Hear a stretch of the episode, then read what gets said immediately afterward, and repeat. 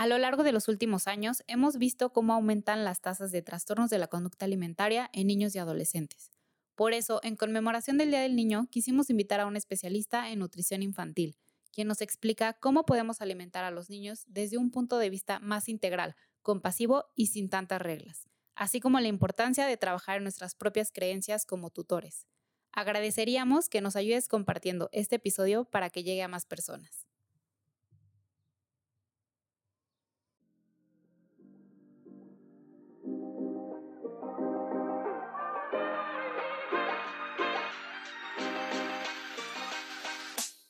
Cuerpo habla porque él cuenta la historia y merece ser escuchado. Aquí podrás comenzar a mejorar tu relación con él y con la comida a través de herramientas e historias. Yo soy Laura y yo soy Carla y hemos creado este espacio para hacer colectiva la experiencia y conectar. Bienvenidos a otro miércoles más de Tu cuerpo habla. Se acerca el mes del niño y entonces vamos a retomar unos episodios que ya veníamos platicando el año pasado pero la verdad es que todavía hace falta difundirlo más y además a Lau y a mí nos da muchísimo gusto ver que hayan más especialistas en nutrición infantil que se enfoquen en alimentación intuitiva. Me acuerdo que el año pasado que lo queríamos hacer como que nos costaba encontrar más profesionales. Entonces, eh, que hayamos encontrado allá nos da mucho gusto, así que esperemos que disfruten este episodio tanto como nosotros, ¿verdad, Lau? Sí, estamos muy emocionadas. Eh, Creo que se habla mucho de alimentación intuitiva, bueno, se empieza a hablar cada vez más, eh, que de hecho les recomendamos el capítulo que tenemos con Nutri con Tuti, con María, de alimentación intuitiva justamente, pero en esta ocasión la quisimos hacer específicamente en niños, porque es raro escucharle a niños, como dice Carla, qué bueno que tenemos hoy un especialista que nos va a ayudar a entender un poquito más el cómo trabajar con los niños de la alimentación intuitiva, si se puede, si no se puede, eh, si se tiene que poner un niño a dieta o no, pero ya ahorita nos platicará un poquito más nuestra, nuestra invitada del día de hoy. Así que bueno, hoy nos acompaña Aya Bear, que es nutrióloga infantil con especialidad en Mindful Eating y alimentación intuitiva. Es creadora de talleres de confianza corporal, eh, creando una relación sana con los alimentos. Bienvenida, Aya, tu cuerpo habla. Muchísimas gracias, gracias por esta invitación. Estoy muy contenta de poder compartir con su audiencia, con ustedes, toda esta información tan valiosa que espero les pueda generar en ustedes una semillita extra de pues es seguridad, de paz y tranquilidad que podamos poner nuestros niños, que los niños son el futuro de nuestra sociedad, son el futuro de nuestra vida, entonces hay que tener mucho cuidado en cómo los tratamos. No, ya sé, aparte a mí me encantan, me encantan los niños, también por eso me emociona este episodio. Sí, y a mí me emociona mucho por la parte que digo, a ver, creo que nosotras somos de una generación donde hay mucho, eh, muchas conductas de riesgo, eh, muchos trastornos de la conducta alimentaria, muchas personas que hemos relacionadas, me incluyo, con la alimentación no de la mejor manera y que muchas veces tiene que ver con cómo nos enseñaron a comer de niños o lo que escuchamos o lo que fuimos aprendiendo a lo largo de nuestra vida, pero muchos aprenden en esta edad. Entonces, creo que el empezar ya a hablar que se puede trabajar desde niños, ya no tanto como la solución a nuestra generación, sino prevenir que se siga generando todo esto, me emociona demasiado. Y de verdad agradecer a Jaya que esté aquí hoy con nosotras. Oye, y quisiera que nos platicaras ¿por qué te especializaste en alimentación intuitiva en niños? O sea, ¿hay algo como en tu historia que te llevó a tomar este camino? Sí, les voy a platicar. Justo yo estudié nutrición clínica y saliendo de la carrera me especialicé en sobrepeso y obesidad y diabetes en adulto. Después eh, hice consulta eh, práctica, trabajé en hospitales, en clínicas, en empresas, pero siempre me sentía muy topada en cómo estaba mi consulta. O sea, yo no puede ser que tenía tanta información en mi cabeza y que yo era una nutrióloga que pesaba, medía, le preguntaba qué comía, qué no comía, daba un menú y lo veía en 15 días. Y volvía a hacer lo mismo. Entonces, para mí era muy eh, poco gratificante sin estar viendo al paciente con una totalidad integral y que nada más te enseñan en la carrera que el peso es solamente el determinante de salud. Y no es así.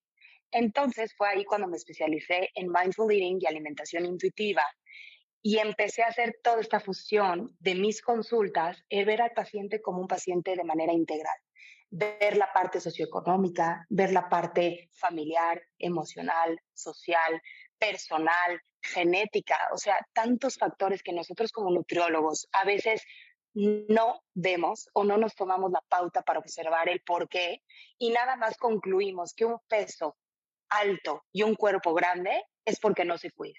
Y no es así. Y no es así. Entonces fue ahí cuando fusioné toda esta parte de mindful eating y alimentación intuitiva y de pronto fui mamá y pasan los seis meses de mi primera bebé, empiezo la alimentación complementaria y literal el pediatra me dio una receta con tres alimentos, en la mañana y en la noche dos cucharadas y yo en blanco. Dije, no puede ser que así sea la alimentación de un niño. Y yo que soy nutrióloga no sé cómo darle de comer a mi bebé. Y fue ahí cuando me especialicé en nutrición pediátrica, nutrición infantil, y fusioné toda esta parte de crear una sana relación con los alimentos desde etapa infantil, desde edad temprana, para poder generar adultos que sean sanos, no nada más de manera física, sino a nivel emocional, a nivel mental, que puedan crear esta parte de seguridad en su cuerpo, amar y respetar sus cambios físicos y corporales que viven desde etapas chiquitas, el no tenerle miedo a ningún alimento, el no tener estas culpas que pues sin querer los adultos se las metemos y empezar a conectarlos más con sus necesidades físicas y emocionales, empezarles a enseñar qué es lo que quiere su cuerpo, cómo lo quiere, empezar a tener esta satisfacción con los alimentos y este placer, porque eso es lo que busca el humano. Cuando nosotros comemos o hacemos cualquier cosa, buscamos placer. Y si ese placer no es real y es nada más momentáneo, y si te causó placer en el momento, pero después te creó culpa, no es un placer real. Entonces empecé con esta fusión y bueno, pues es algo que me apasiona, me encanta, lo amo y siendo mamá lo trato de mejorar día a día. Oye, dices que tu primer hijo, entonces tienes, ¿cuántos hijos tienes? Tengo dos niñas, dos niñas. Ah. Sí, chiquitas. Sí, sí, sí. Son mi motor y mi ejemplo, sí. He escuchado otras mamis que dicen, eh, o sea, como que igual al inicio cuesta más y a lo mejor con el segundo hijo ya es más fácil implementar la alimentación intuitiva. En general todo, porque como mamá primerita es como de prueba y error. O sea, no sabes ni cambiar un pañal, las desveladas dices, Dios mío, no voy a funcionar en el día, y de pronto con el segundo dices, sí funciona con las desveladas, el cambiar un pañal no es tan difícil como creía, como que todo va, va mejorando. Entonces, la verdad, no nada más con, con esta parte de, de alimentación, sino también, pues, en general, la crianza. Ay, qué hermoso. Oye, Jaya, cuéntanos, ¿por qué hablar de alimentación intuitiva en niños si como seres animales que somos, somos intuitivos por nuestra propia naturaleza, entonces, ¿por qué le tendríamos que enseñar a niños a comer intuitivamente si es algo que debemos hacer? ¿Por qué tenemos que hablar de este tema? Ok, es generar esta parte de continuidad. ¿Por qué digo continuidad? Porque el ser humano, por naturaleza, nacemos con esta parte de alimentación intuitiva. Por eso los bebés lloran cada tercera hora, porque saben cuándo comer, saben cuándo parar. En el momento en que damos pecho o fórmula, se alejan del pecho, se alejan de la mamila, eh, si necesitan más, te piden más llorando. Entonces, de manera natural, vienen con esta parte de alimentación intuitiva, pero por factores externos van desconectándose de esa intuición y de esa conciencia. Entonces, es ahí cuando viene los seis meses y eh, viene la parte de alimentación complementaria, y es cuando decimos, seguro no está comiendo bien. Y ante nuestros ojos es, no comió bien porque nos acabó el plato. Pero ¿qué tal si él o ella necesitaba solamente dos cucharadas para sentirse satisfecho? Entonces, es como reeducar al adulto en todas estas, em, pues, estándares que nos han formando, formado durante nuestra infancia hasta nuestra adultez, ya sea porque nos enseñaron que un plato vacío es que comiste bien, un plato lleno es que comiste mal, un grupo de alimentos es que estás eh, eh, teniendo un gusto culposo, ¿no? Eh, si estás teniendo una preferencia por ciertos alimentos o cierto grupo de alimentos, estás teniendo una, una dieta healthy, ¿no? Entonces, este tipo de conceptos que nos han estado marcando durante nuestra vida hace que nosotros, sin querer, porque obviamente como padres y madres, es lo último que queremos, como que tengamos un impacto negativo en nuestros hijos, pero sin darnos cuenta, lo estamos haciendo una desconexión de lo que realmente es la nutrición y la alimentación intuitiva. Es ahí cuando eh, algunos papás, con tal de que coman, hacemos una parte de premio o castigo. Empezamos a condicionar, empezamos a poner en un pedestal cierto grupo de alimentos y en otro lo ponemos como que es veneno, casi casi, ¿no? Entonces, volvemos a decir, a educar a nuestros niños con alimentación eh, intuitiva y consciente, porque para que tengamos que reeducarnos a nosotros mismos, empezar a sanarnos primero nosotros para poder transmitir en ellos esta parte de alimentación intuitiva. Me gusta esto que mencionas de que al final la alimentación intuitiva es eh, reeducar al adulto, o sea, no es algo de que hay el niño solito, ¿no? Sino que es algo que compete a varias partes, como lo es el niño y el papá. Y quisiera preguntarte, creo que hay estos dos extremos que más les abruma a los papás, que es, ¿qué hago si está comiendo demasiado? O, o, qué hago si está comiendo, si no quiere comer, ¿no? ¿Qué, ¿Cómo aborda esto la alimentación intuitiva? Les voy a platicar. Em, toda la parte de conductas de los niños tienen un porqué. Yo relaciono mucho esta parte de nutrición con un poco de disciplina. Cada berrinche y detrás de cada berrinche hay una causa y esa causa es una raíz que tenemos que investigar. El berrinche como tal es como nada más la superficie. O sea, imagínense ustedes un iceberg. Está el mar, arriba está la punta y eso es lo que nosotros vemos.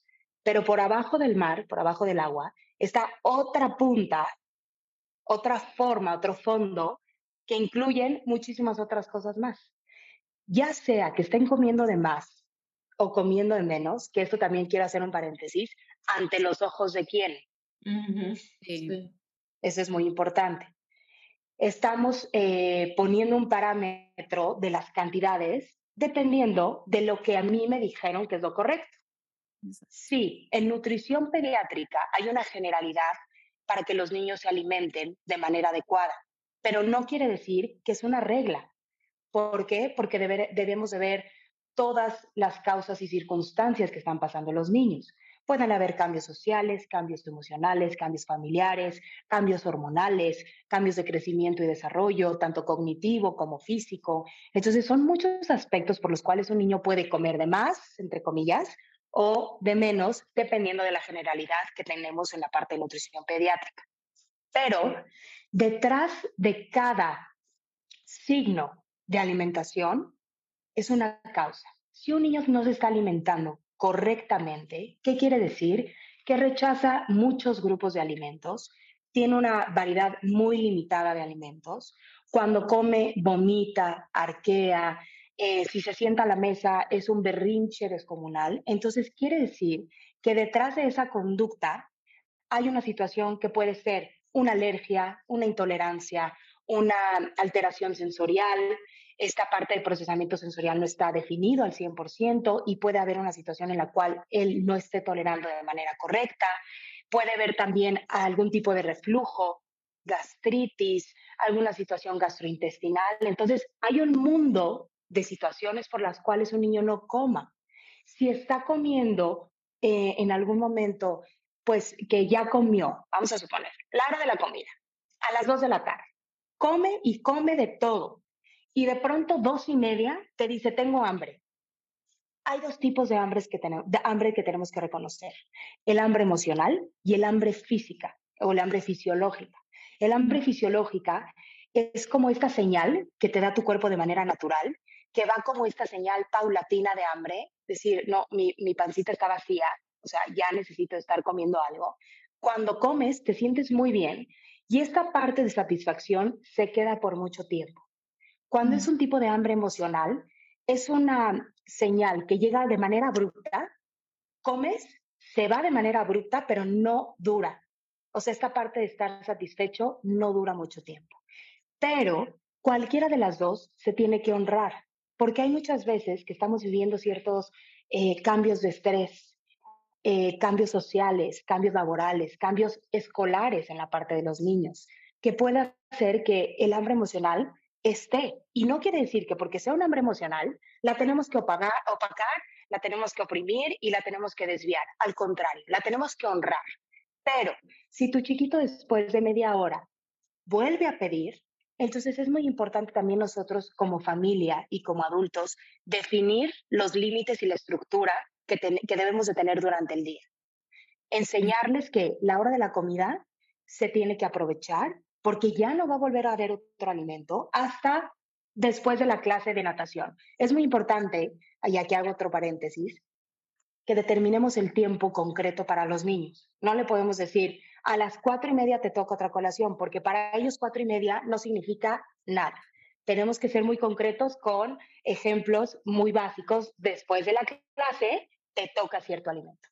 Si a la hora de la comida tu chiquito no tiene hambre, se vale pero es importante decirle, ok, siéntate a convivir, porque también la hora de la comida no nada más es un momento para enseñarles de nutrición y de que si no come se puede enfermar y no va a tener fuerza y que si come bien va, va a crecer bien. No, es un momento de conexión familiar, momento de conexión social, de establecer ciertas habilidades sociales, emocionales, cognitivas a través de los alimentos. Entonces, cuando establecemos una rutina y una estructura muy definida, podemos también tener ahí esta pauta de ellos saben cuándo sí, ellos saben cuándo no, y enseñarles el momento de hambre y saciedad. Saben cuándo tienen hambre, saben cuándo tienen que parar, y aunque a uno como adulto, digamos, no es posible, se va a volver a servir, sí, se va a volver a servir.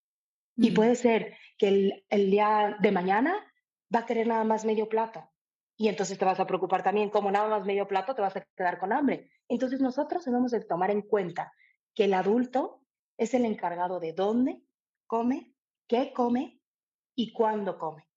Nosotros adultos no somos los encargados de cuánto come. Entonces cuando sabemos esta regla de oro, sabemos dónde meternos, dónde preocuparnos, dónde poner más énfasis o dónde hacernos un poco para atrás evitar estas reacciones naturales que nos da como nuestro cerebro ante ciertas conductas y dejar fluir, que esto es muy importante. La fluidez en la maternidad y paternidad es la clave. Mm. Me gusta que mencionas esto porque siento que se malentiende que alimentación intuitiva es desorden, o sea, como que fluye nada más, pero es un fluir con estructura lo que nos explicas. O sea, sí, yo respeto esto, pero al mismo tiempo te voy dando pautas. Entonces, para que los eh, papás que nos escuchan no sea como, ay, no, ya voy a dejar que haga lo que quiera, eh, tampoco va por ahí. Y retomo un poco lo que decías de, al final, la alimentación intuitiva involucra al adulto y aquí quisiera recomendarles que si tú como adulto eh, estás sintiendo que siempre comes de más, quisiera invitarte a escuchar el episodio 47 donde platicamos por qué sigo comiendo de más donde profundizamos esto que nos mencionabas, comer de más, pero, o sea, según quién, ¿no? Entonces, les recomendamos escuchar ese episodio también. Excelente. A mí me encantó, Jaya, que nos decías que, o sea, cómo el comer poco o comer mucho o cómo a través de las conductas alimentarias del niño podemos darnos cuenta que hay algo detrás, o sea, que algún mensaje puede estar dando, ¿no? Y que creo que como adultos y con niños, el que nos digan qué comer, a qué hora comer, o sea, como cosas tan estrictas y tan controladas, nos diera como esta sensación de seguridad de tengo todo bajo control y esto es lo que tengo, no tengo, y es un poco más fácil, pero lo que quiero recalcar es como muchas veces el decir tienes que comer una manzana y ya te la comes, es a veces un poco más fácil que el detenerte y cuestionar por qué mi hijo no tiene hambre, o por qué mi hijo en vez de una manzana quiere comer una manzana y un plátano y un, no, o sea, como el cuestionar estos cambios a veces puede ser un poco más abrumador y difícil y lo entiendo, pero también es una manera de conocer a tu hijo y de saber y entender lo que está pasando y algo que podría haber detrás. Así es. Y lo que yo siempre les recomiendo es observar en casa que tengan una gran variedad de alimentos. Tengo un ejemplo de un paciente que llegó y me dijo, es que mi hijo no come papaya. Ok, ¿cada cuánto compras papaya? No, ¿sabes qué? No la compro porque yo no aguanto el olor. Entonces, son cosas, ¿no? O, tipo, es que me encanta, me encanta que coman salmón, pero ¿sabes qué? A mí no me gusta prepararlo porque no, nada más de olerlo ya no puedo. Entonces, son muchas cosas que también es importante ponernos en los zapatos de los niños así como nosotros los adultos tenemos preferencias, gustos y antojos, los niños también. No podemos pretender que por ser un niño le tiene que gustar todo. Es un ser humano en formación, es un ser humano que está formando una autonomía y está formando sus gustos propios, su forma de pensar basada en su personalidad, sí, basada en la parte eh, familiar, pero puede ser que a él no le vaya a gustar los frijoles y a ti te encanten. Y no porque a ti te encantan, quiere decir que a él también le van a gustar. Entonces, esto es muy importante, no dar por hecho que a los niños les tiene que gustar de todo, porque es anormal. No, no, no conozco ningún ser humano que no tenga mínimo una cosa que diga esto, la verdad, paso. No me gusta, pero para nada. Entonces, también ponernos, eh, pues, más eh, receptivos en lo que son, son nuestros chiquitos y no que sean como mini robots que queremos moldear como perfectos, ¿no? Eso también es muy importante. Ahora, em, esta parte de preferencias por cierto grupo de alimentos, también tenemos que entender que es muy normal, son niños chiquitos, están conociendo de todo. Obviamente, como adulto, ponte a pensar, pues un postre va a generar pues más potencializador de sabor en tus papilas gustativas que un brócoli. Entonces, obviamente, le van a agarrar muchísimo más gusto a un postre que a un brócoli. Pero también es muy importante, si tú adulto estás haciendo como este peso que esté tomando mayor evolución y mayor nivel, este grupo de alimentos de los postres, azúcar, dulces, etcétera, si está tomando más valor, si tú solito, sin darte cuenta, le estás dando más valor, entonces pues obviamente lo va a preferir. Lo prohibido es lo deseado, lo restringido es lo que más quiero que sea permisivo. Entonces, cuando nosotros decimos ciertas frases como hasta que no te comas todo, no te toca el postre, ¿qué quiere decir? Que le estoy dando mayor valor moral al postre que a lo que te estás comiendo. O cuando les decimos hasta que no te acabes la paleta, no te toca tu manzana. Jamás. Porque creemos que eso, ¿cómo, ¿cómo le voy a dar ese valor? No, pero es al revés. Le estamos dando de manera inconsciente más valor a ese grupo de alimentos que al plato que esté en su mesa. Pero cuando nosotros ponemos en el mismo nivel todos los grupos de alimentos, incluyendo este grupo que estamos hablando, vemos como algo que es parte de la vida. Entonces, ¿qué quiere decir? Que yo sé que si se me antoja una paleta, la voy a poder tener. Muchas veces a los niños no se les antoja por naturaleza una zanahoria porque saben que siempre está ahí. Pero como no siempre están los postres, entonces mejor siempre se me va a antojar eso otra cosa que les quiero recomendar. Y una, lo oí de una persona profesional de la salud que dijo, ustedes que no quieren que coman sus hijos postres, galletas dulces, escóndanlos, pónganlo en un cajón. Para ustedes, esta técnica dirían, bueno, pues está muy bien, porque no lo ven, entonces no lo están agarrando todo el tiempo. Entonces es algo que no se les va a estar antojando, pero ¿qué creen? A nivel psicológico, se antoja el triple, porque entonces, ¿qué quiere decir? Ah, están escondidos, es algo que me causa pues un sentimiento como es, es, padre, es padre tener ese grupo de alimentos, entonces vamos, vamos a ver qué hay. Y si para que no se den cuenta, entonces me voy a empezar a robar y me los voy a comer a escondidas. ¿Por qué? Porque es algo prohibido y lo prohibido pues me causa cierta emoción. Es más divertido lo prohibido. Exacto, exacto, causa, causa algo, algo en el cerebro y en la mente que, que me causa como alegría. Entonces, ¿qué debemos hacer nosotros?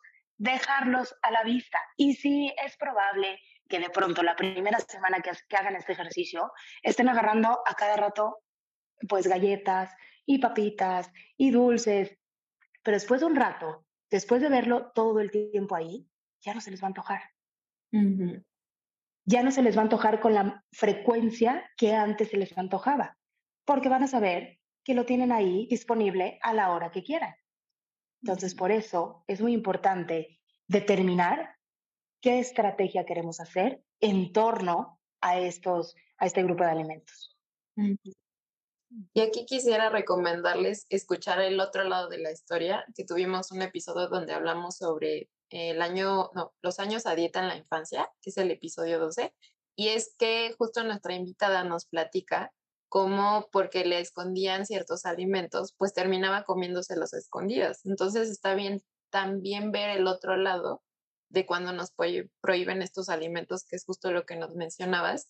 Y quisiera también recalcar algo que me encantó que dijiste esto de los gustos, porque digo, al final, no sé, o sea, a mi papá le gusta tocar la guitarra, a mí me gusta hacer básquet, como en esos gustos se nos hace como, pues normal entender que no nos va a gustar todo, pero en la comida nos cuesta entender que es funciona igual. Hay cosas que te van a gustar y que a mí, a tu papá no, y es normal. Exactamente. Yo quiero compartir aquí mi propio ejemplo, porque de chica, o sea, de niña, pues, comía muy poquito, muy, muy poquito, y yo recuerdo que era todo lo que acabas de decir. Hasta que no te termines las verduras, no te doy el postre. Hasta que no te termines el arroz, todo. Y bueno, os agarré todas las mañas para hacer como que comía, pero no comía lo suficiente, pero me hacía así medio güey.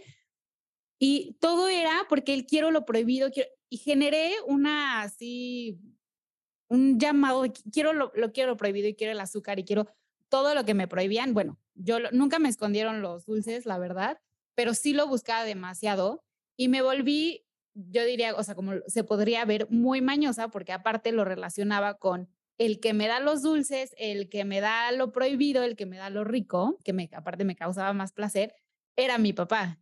Y mi papá era una persona que veía muy poquito de niña. Entonces, bueno, o sea, esta relación de está prohibido y aparte lo prohibido te lo da la persona que ves poco y que te da mucho placer verla, claramente soy la mujer adulta más antojadiza del mundo. Porque tengo este no sé cuándo va a estar esto prohibido y aparte lo relaciono con el placer, ¿no?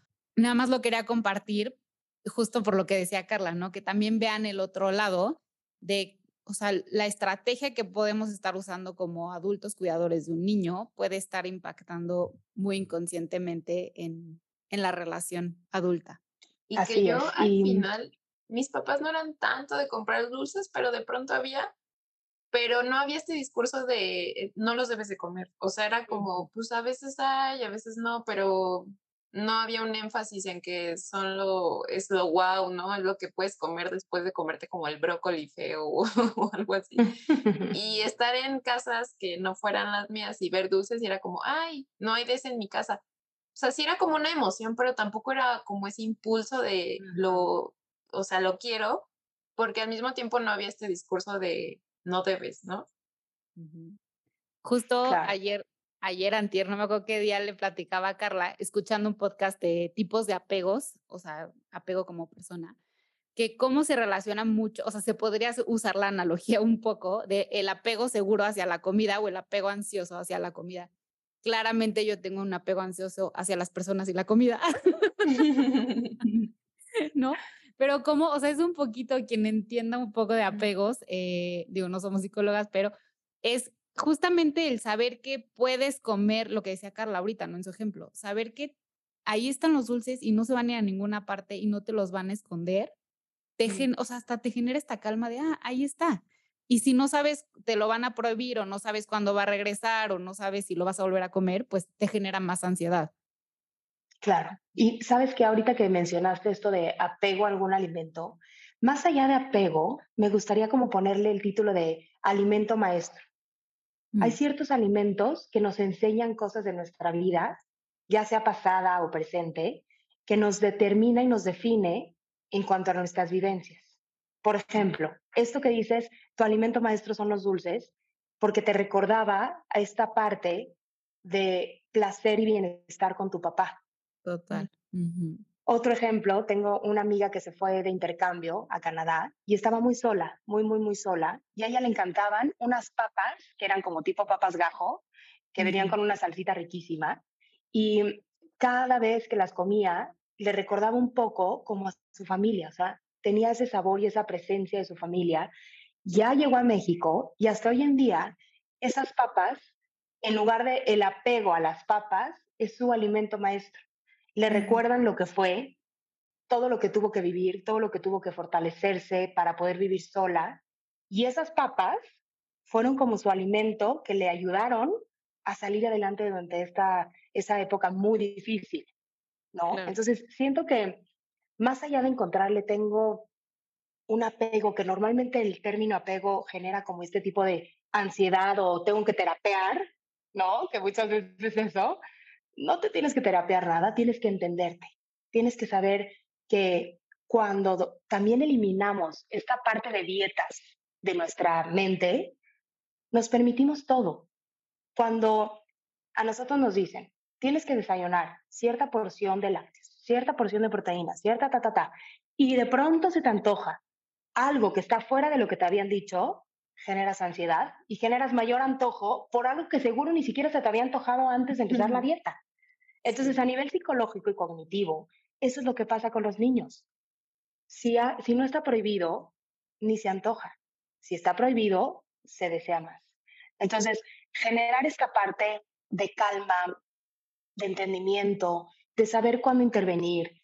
Eh, los focos rojos podrían ser que un niño no esté creciendo bien, que no esté durmiendo bien, que no se esté desenvolviendo bien de manera cognitiva y social, que esto es muy importante. También venimos de una pandemia que querramos o no, vamos a tener secuelas pues durante un muy buen rato.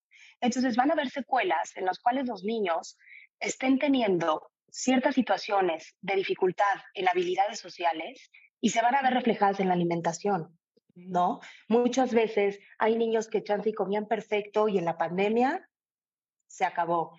Eh, empezaron a comer lo que no comían, empezaron a dejar de comer lo que ya aceptaban, o sea, muchísimos cambios pero para que se den cuenta cómo la nutrición es solamente ni una cuarta parte, o sea, puedo decir una mínima de todo lo que determina la salud. Muchas veces el que los papás nos preocupemos porque si comen bien, entre comillas, o no comen bien, es porque creemos que no van a crecer bien de manera correcta. Pero por enfocarnos demasiado y poner completamente, pues vamos a poner en un 90% nuestra atención hacia la parte de nutrición, quitamos la parte emocional, quitamos la parte de sueño. ¿Cuántos niños no se desvelan o pasan horas en, en, los videojuegos, en aparatos electrónicos, en redes sociales, en la televisión? Falta de conexión entre los papás, falta de entendimiento, falta de, de, de muchas otras cosas que realmente también ponen una parte para generar buena salud y desarrollo y nos estamos volcando al 100% en la nutrición. Entonces es muy importante poner en un balance. ¿Qué batallas quieres tener en ese día? O sea, ¿qué prefieres? ¿Llegar a la casa y convivir con tus hijos bien y reír y conectar? O si no, tampoco no como todo color de rosa, pero que te platiques cómo te fue, te platico cómo me fue, o estar como vigilante. No has comido, no has tocado, dos cucharadas más, ya te ensuciaste, ya siéntate. O sea, Muchas veces la traducción de las comidas familiares es eso. Les preguntas, ¿qué platicaste? No, pues nada, no me quiso contar nada. Pues ¿cómo te va a querer contar si uno está encima y están ya estresados nada más de tener cinco minutos en la mesa? Entonces también hay que valorar y poner en una balanza qué es lo que queremos. Si queremos enseñarles de nutrición, lo que les recomiendo es fuera de la mesa. Fuera de la mesa hablando en un eh, lenguaje coloquial dependiendo de la edad y etapa de sus hijos, eliminar estos términos de saludable y no saludable, que eso no, no significa y no genera ningún impacto positivo en los niños, sino el cuánta variedad hay en nuestra vida, cuánta variedad hoy en día tenemos en nuestro supermercado, de dónde viene, cómo crece, eh, quiénes son los encargados de traerlos al supermercado, al mercado, o sea, tantas cosas que tenemos que valorar antes de si comió o no comió el pollo, eh, si ya tocó, no lo tocó, si ya lo probó, le faltan tres. Entonces, hay maneras muy específicas de enseñarle a los niños la, la parte de nutrición de una manera más clara, consciente e intuitiva. Si eres maestro o entrenador de niños y o adolescentes, no me dejarás mentir que la insatisfacción corporal y el miedo hacia los alimentos ha ido en incremento, poniendo en riesgo la salud física y mental de los alumnos. Si estás buscando herramientas para comenzar a crear un espacio seguro, libre de juicios hacia el cuerpo y el alimento, Te quiero invitar a mi masterclass El cuerpo también se nutre en el aula. La estaré impartiendo el día 11 de mayo a las 19.30 horas, hora Ciudad de México. Será en línea. Y recuerda, si no puedes asistir en vivo, tendrás acceso a la grabación. Encuentra la liga de inscripción en las notas del episodio o en mi Instagram, arroba eres.salud. Ahorita que mencionabas, Jaya, sobre los alimentos, o sea, decir como saludable, no saludable, buenos, malos, ¿qué pasa cuando, o sea, qué mensaje le podríamos estar dando a los niños cuando nos escuchan y que a veces no lo hacemos directamente hacia ellos, sino que a veces es entre adultos o yo solita y no, esto estoy picando el plátano, esto sí es bueno y las papas de allá son malas y no me doy cuenta de que el niño está ahí atrás jugando y ya me escuchó. Pero lo que me gustaría que nos compartieras es qué mensaje podría estar recibiendo el niño de manera inconsciente. Ok. El niño recibe un mensaje moral de los alimentos.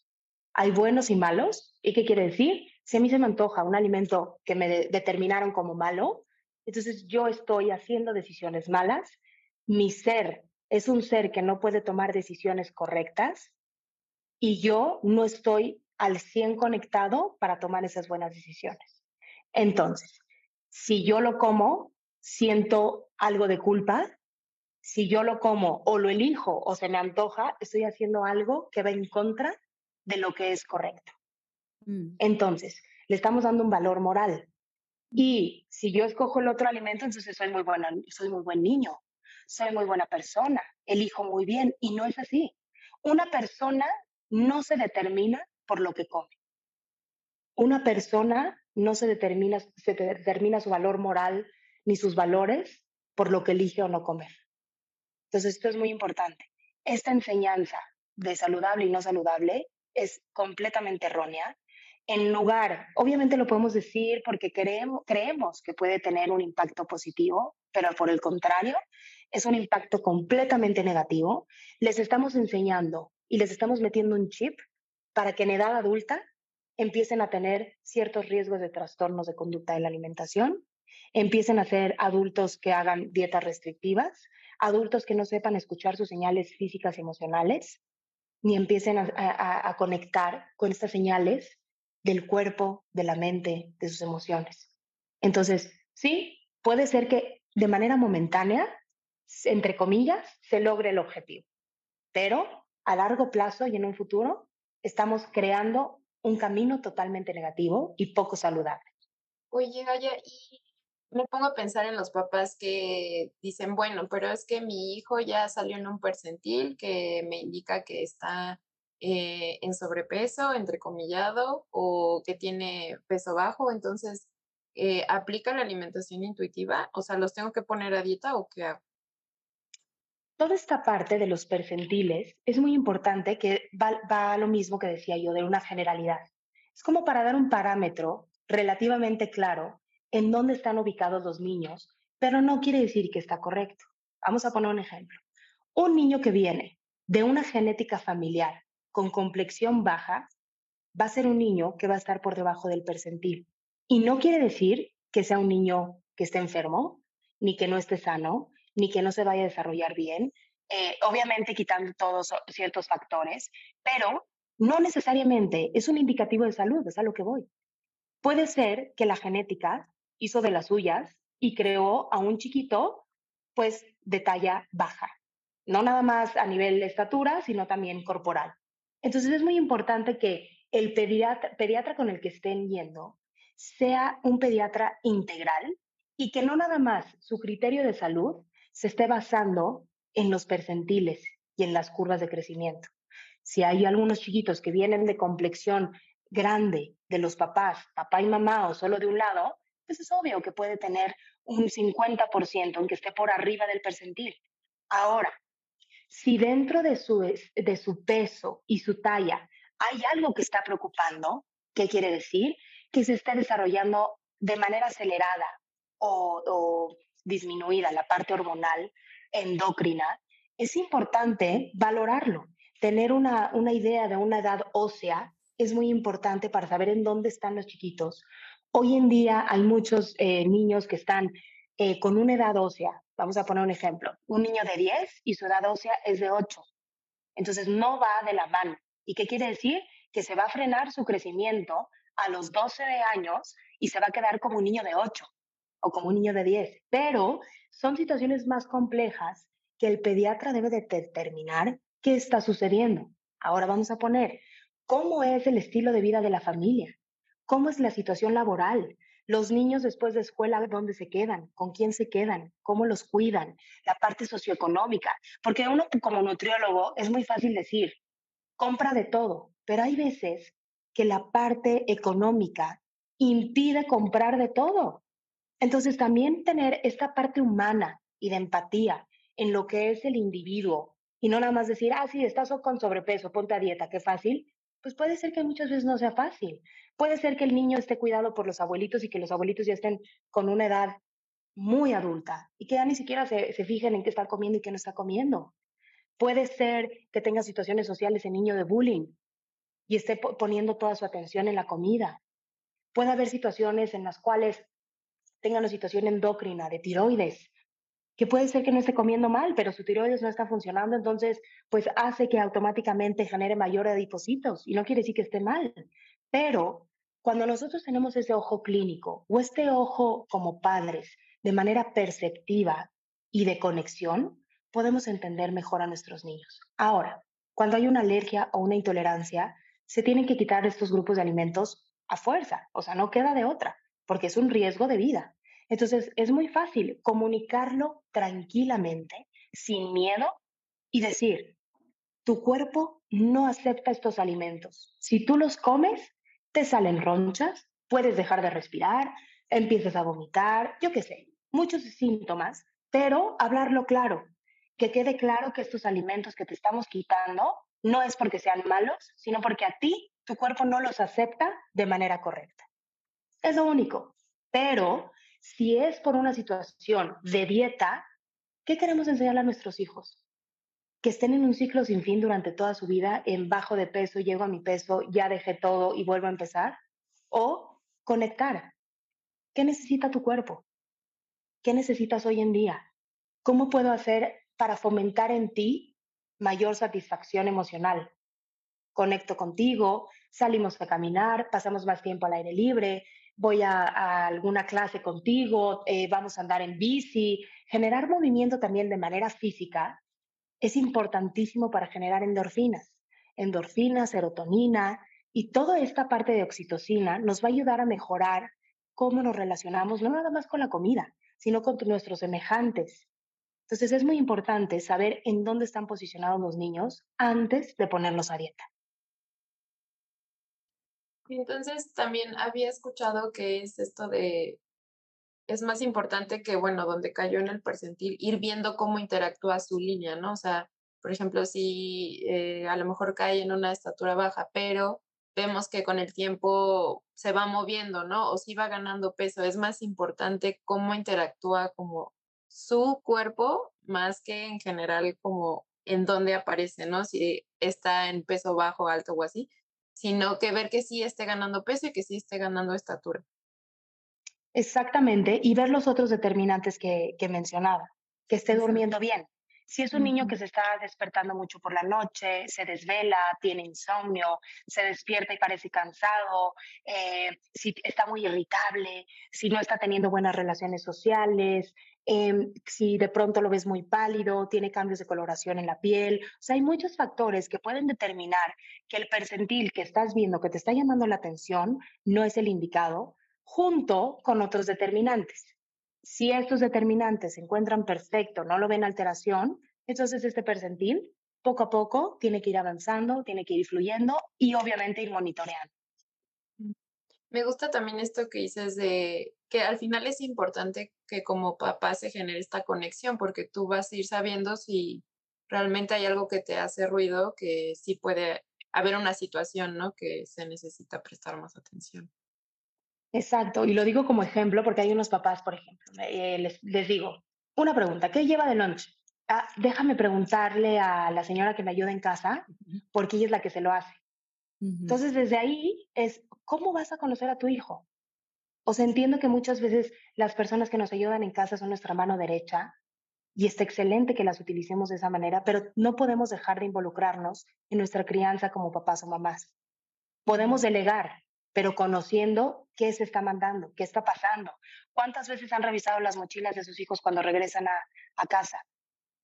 Pero si tenemos a alguien de ayuda, ella la revisa, no nosotros. ¿Y qué tal si encontramos algunas notas que no son, no son correctas? ¿Qué es mejor la intervención? ¿De la papá o la mamá o de la otra persona? Entonces, cositas y detalles que hacen que las conexiones entre papás, mamás e hijos mejoren, ayuda también a entender en dónde está posicionado a nivel salud mi hijo. Mm. Justo te iba a preguntar, Jaya, ¿qué, ¿qué le podrías decir o qué recomendación le podrías dar a estos papás que ambos tienen que salir a trabajar y que entonces el niño niña se queda con abuelo o en escuela o con alguien que los ayude y que tengan como esta preocupación escuchándonos y decir, ay, pero yo no puedo tener esta conexión diaria o no, y que les dé como un poco de, de abrumación, ¿qué les podrías recomendar o decir a estos papás?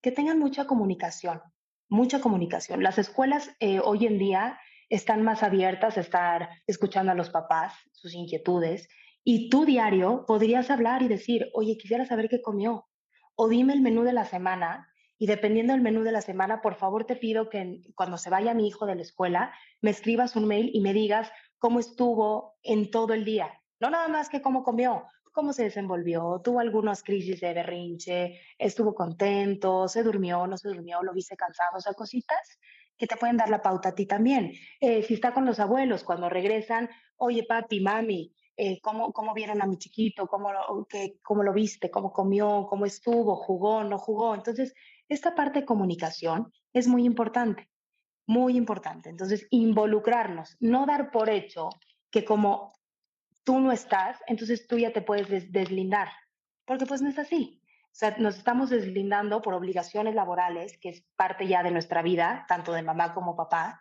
pero involucrarnos es muy importante. Mm, me gusta. Eh, como tener comunicación con quien a lo mejor es quien está más tiempo con. Así es. Y aquí hablando y retomando lo que decías al inicio de alimentación intuitiva en niños involucra a muchos adultos, eh, ¿cómo ves? ¿Es posible que un adulto que haga dieta enseñe alimentación intuitiva a un niño? No. no, porque es importante. El ejemplo genera mayor impacto en la educación que nuestras palabras. Entonces, Em, yo no puedo decir A, pero te enseño B. Entonces, si quiero enseñar B, tengo que arreglarme para poder enseñar B. Entonces, esto es muy importante. La alimentación intuitiva en niños empieza en los papás. Porque si yo tengo creencias de dietas, creencias restrictivas, creencias de culpa, eh, estoy insatisfecho o insatisfecha con mi cuerpo constantemente, pues eso es lo que le voy a transmitir a mi hijo. Mm. Indirectamente, como decía Laura, ¿Cuántas veces nosotros no utilizamos ciertos lenguajes hacia ciertos alimentos, hacia dietas, hacia em, regímenes de alimentación en los que estamos y no se los decimos a ellos? Lo comentamos en un teléfono, ¿no? en una llamada telefónica con alguna amiga o en una reunión familiar lo platicamos, pero ellos están escuchando. ¿Qué se les queda? ¿Qué semilla queremos dejar en ellos? Si tú estás en un proceso de sanación, y estás dentro de estas dietas, lo menos negativo que puedas hablar ante ciertos alimentos, mejor. Porque también no se genera, no, no, se trata de generar en, los adultos que nos están escuchando esta presión o esta culpa. Porque no tienes la culpa de lo que escuchaste, de cómo creíste, de cómo creciste, de cómo, cómo viviste. No tienes la culpa. Pero si estás en un proceso de sanación, evita tener este tipo de lenguaje negativo. Evita hablar de cuerpos, evita decir, ay, este está muy gordito. Ay, no, no, no, es que ve, este está flaco como un esqueleto. O sea, siempre nos encanta, no sé por qué, opinar de los cuerpos de los demás. Nos encanta. Evita hacer eso. Si tú estás en un proceso en el cual tu cuerpo está en una transformación y tú estás en un proceso de transformación de aceptación, no te veas al espejo y digas, ay, no, ve qué gorda estoy. Ay, no, ve mis lonjas o ve mis arrugas, o ve esto, o sea, cosas que son de manera negativa hacia tu propio ser, porque ¿qué crees? Tu hijo o tu hija se va a ver el día de mañana en el espejo y va a decir, ay no, ve qué lonja tengo, y va a tener ocho años diciéndote eso. O va a tener diez años diciéndote, midiéndose su cinturita y diciéndote, estoy bien de cintura. Eso no queremos. Mm. Entonces, es un proceso en el cual debemos de saber, así como hoy en día también la transformación de educación está cambiando y queremos generar esta disciplina positiva en nuestros niños y antes de decir las cosas pensamos lo mismo acá. Antes de decir algo sobre la alimentación, antes de decir algo sobre los cuerpos, sobre mi cuerpo, me detengo, hago una pausa y si sé que ese comentario va a generar algo positivo, lo digo. Si no va a decir nada de generar algo positivo, mejor lo omito y me lo quedo. Y poco a poco ir sanando, poco a poco ir sanando. Entonces, eso es un proceso en el cual es día a día, eso que quede claro. Y la verdad, esta pauta de alimentación intuitiva es, es increíble porque cada día es una ventana de oportunidad, una ventana de oportunidad para mejorar en lo que no pude mejorar ayer. Si hoy lo puedo cambiar, si hoy no lo pude cambiar, tengo mañana. Entonces, también tener esta parte de esperanza en poder generar mejores, mejores niños, mejores semillitas en sus cerebros y en sus mentes. Esto que decías de que los niños escuchan todo el tiempo, bueno, que decían ambas, me acordé de una amiga querida muy cercana que ella por escuchar conversaciones de adultos donde decían que la tortilla engordaba y era mala y empezó a quitarla, la quitó, quitó tortillas, quitó pan, empezó a quitar muchos alimentos y me dice, yo sé que si no hubiera pasado por eso en la infancia, mm, pasando a la secundaria, seguramente tendría una estatura más alta, seguramente hubiera crecido más. Entonces, sí, o sea, todo el tiempo los niños escuchan, por ejemplo, en el caso de, de mi amiga, no, nunca se lo dijeron directamente, pero por escuchar estas conversaciones, pues pasó todo esto, ¿no? Entonces, si lo podemos prevenir en más niños, muchísimo mejor. De verdad que queremos adultos más confiados en su cuerpo y más conectados que al final se extrapola a otras áreas, ¿no? O sea, dices, ya no quiero esto porque ya no se siente bien y lo dices en otras áreas también. Así es. Y aquí, yo quería nada más complementar algo que creo que e, es hablar un poco de límites, ¿no? Tampoco podemos poner, ojalá pudiéramos poner a los niños en una burbujita libre de cultura, de dieta y estos comentarios, pero no se puede, pero sí que si lo podemos fomentar desde casa y que como tutores, padres o maestras que quizá nos estén escuchando, lo podemos empezar a fomentar mejor.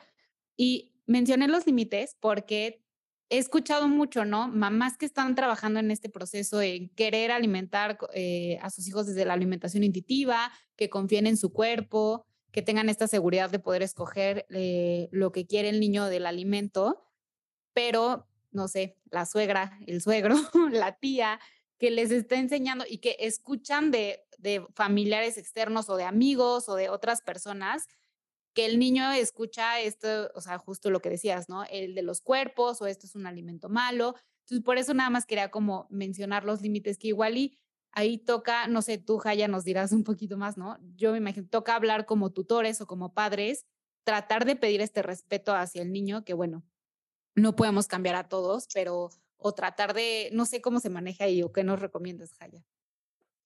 Te voy a decir, tengo dentro de, no me quiero publicitar, pero tengo un curso de para eso es el espacio también. Date.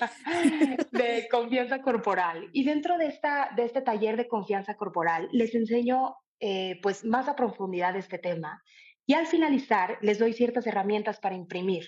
Y tengo dos herramientas muy increíbles, que es la primera, va dirigido a los maestros y a la escuela. Número uno es que es una carta muy, muy respetuosa, muy empática, muy comunicativa hacia los maestros y hacia el plantel escolar, en que nosotros estamos eh, llevando una alimentación eh, intuitiva y consciente y les pedimos de favor no mencionen ni comenten sobre el lunch de mi hijo. Eso es muy importante, porque también sin querer hay muchos maestros que, eh, esto digo sin querer porque obviamente no creo que tengan esa maldad para generar esta, este, este concepto, pero dicen comentarios que sin querer impactan de manera negativa en los niños. Entonces, eso es muy importante. Y la segunda es una carta que también da la pauta de decir, no comentes sobre mi cuerpo, no comentes de mi forma, de mi tamaño, ni de mi aspecto. De mi aspecto físico, por favor, te lo pido, y, es una carta muy, muy linda que es para, para el, el plantel escolar. Entonces, ese es el primer límite del que hablas. Hay personas en las cuales podemos poner límites y hay otras en las cuales, por más de que queramos, no podemos estar en todo en toda la vida de nuestros hijos. Cuando es una situación social, vamos a poner, que están con sus semejantes. Desafortunadamente hay niños que sí se echan comentarios de alimentación, de cuerpos, porque lo escuchan. Pero lo que sí podemos hacer es generar en nuestros hijos dentro de casa una parte de confianza, una parte de seguridad y una parte como de que se les resbale, porque eventualmente, desde niños hasta que seamos adultos, vamos a estar escuchando cosas que si no ponemos nosotros mismos un bloqueo, nos afecta. Entonces, esto es de estarlo constantemente ejercitando, dándole a ellos ciertos valores, em, que mínimo en casa se les respete, tanto en su cuerpo como en su forma de comer. Esto les ayuda también a tener esta seguridad y autoestima y autoconfianza y que cuando salgan al mundo real, donde no podemos estar controlando todo, ellos les entre por un oído y les salga por el otro. Y es constante comunicación, constante entendimiento. Eventualmente las redes sociales, bueno, pues nos dan eh, pues una pauta más de, de, aventura en la educación de, de, los padres, porque si antes estaban contenidos con las redes sociales, ahorita están cero contenidos, hay demasiada información, eh, estos retos que desafortunadamente generan riesgos terribles en los niños. Entonces, eh, cuando ven estas perfecciones con filtros y que pones tu mejor foto y la modificas, no son cuerpos reales, no son caras reales y pues obviamente generan pues falta de autoestima en nuestros niños, falta de confianza, falta de seguridad, porque dices, ¿por qué no me veo como esa persona que está ahí? ¿Por qué me estoy viendo como me veo? Pero por eso es muy importante. Cada día es importante ejercitarlo. Todos los días la parte de comunicación, conexión, conecten mucho, entiendan para poder saber en dónde necesitamos poner más énfasis y empezar a sanar esta parte y generar mayor protección individual, que ellos sepan cómo protegerse ante ciertos comentarios o imágenes o videos que estén viendo. Que al final no es lo mismo que allá afuera, pues obviamente van a haber espacios que no sean seguros, pero saber que tengo uno donde puedo encontrar contención, donde puedo eh, platicar lo que siento y se me escucha y se me valida, también hace muchísima la diferencia a, no sé, un niño que fue bulleado por su cuerpo y en casa le reafirman que sí, que tiene que cambiarlo, ¿no? Entonces, también ahí, teniendo un espacio seguro en casa, pues hace mucho la diferencia, aunque el mundo aún siga transformándose, que justo para eso son estos espacios, para que cada vez esto llegue a más espacios, a más lugares y pues que vaya siendo lo normal, ya que no haya bullying en las escuelas, que no este, se les presionen a los niños por comer, que haya una mejor relación desde niños y como dice Lau, hasta adultos con la comida y con el cuerpo. Entonces, muchísimas gracias. Y hablando de promocionarte, sí, platícanos en dónde te podemos encontrar. Este, si quieren consulta contigo, si tienes talleres próximamente. Sí, muchas gracias. Eh, tengo un consultorio, estoy en la Ciudad de México, en Interlomas, pero tengo también consultas de manera presencial. Eh, también es muy importante decir que mi enfoque de alimentación intuitiva jamás peso a un niño, ¿ok? Cuando algún chiquito o alguna familia viene conmigo, número uno, la primera consulta, no veo a los niños, veo solo al adulto. Y si es necesario, dependiendo de lo que se genere en esa consulta, si es que yo necesito ver al chiquito o necesito algún video, necesito pues eh, conocerlo un poco más. Pero no es un enfoque nutricional basado en el peso, es más integral. Entonces, para la gente que no vive en la Ciudad de México, tengo esta opción para consultas en línea. Eh, tengo dos cursos que es confianza corporal y alimentación intuitiva. El de confianza corporal lo voy a estar sacando a principios de mayo, voy a estar sacando fechas próximas y para que puedan saber más información de estos cursos y de cómo llevar esta alimentación intuitiva en su familia y en ustedes, en sus hijos, síganme en Instagram, estoy como nutrición-infantil-consciente o en mi mail es nutconscienten@gmail.com. Mm, muchas gracias, Jaya. Y aprovechando el espacio de publicidad, yo también quiero platicarles que el 11 de mayo voy a estar dando una plática enfocada hacia maestros que quieran comenzar. Voy a estar compartiendo herramientas justamente para empezar a comenzar a hacer como un espacio seguro que luego no sabemos ni por dónde empezar o no tenemos idea de lo que tenemos que decir o no tenemos que decir. Entonces voy a estar dando estas herramientas. Eh, ya lo estaré compartiendo igual un poquito más en mis redes sociales.